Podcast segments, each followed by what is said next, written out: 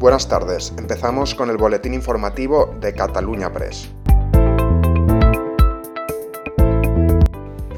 La situación en Afganistán con el rápido avance de los talibanes preocupa al Ministerio de Defensa, que plantea que la OTAN cree una figura para ayudar al gobierno afgano.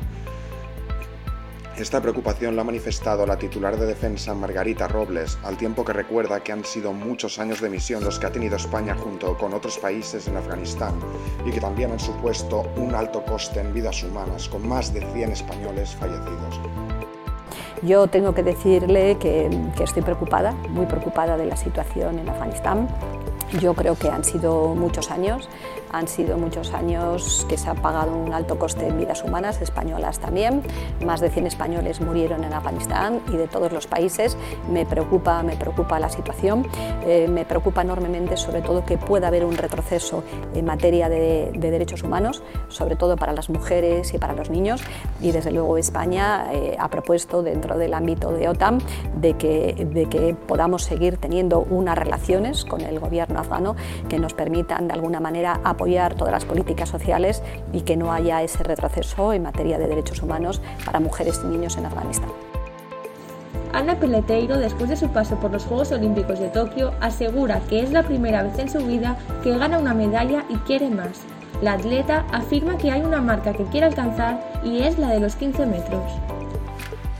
Pues la verdad es que en otro momento de mi vida yo creo que si hubiese ganado esta medalla sin haber trabajado tanto, como que mm, me hubiese dejado llevar por, por, por el momento, por eh, el hecho de haber conseguido un objetivo y me hubiese como que tranquilizado más o eh, no sé cómo explicarlo, pero como que te acomodas. Y la verdad es que como entreno con los animales y que no paran de mm, ponerse nuevas metas, de, de querer continuar haciendo historia, ganando medallas. Yo es la primera vez en mi vida que gano una medalla y ya estoy pensando en quiero más. O sea, parece mentira, pero una medalla olímpica es como lo que todo deportista aspira, sobre todo en atletismo. Es como en plan el top de lo que puedes alcanzar. Y, y yo dije, vale, muy bien, soy bronce, perfecto. Hay dos medallas más que, que puedo conseguir. Hay una marca que quiero alcanzar, que son los 15 metros.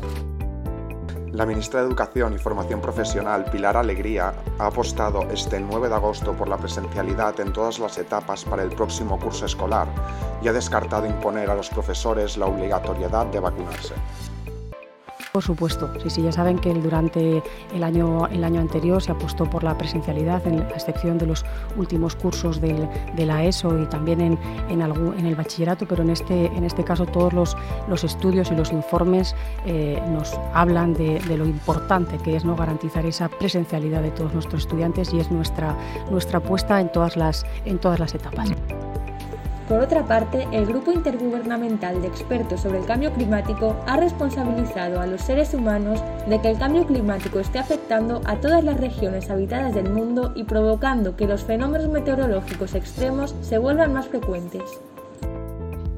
Y esto es todo por hoy, seguiremos informando.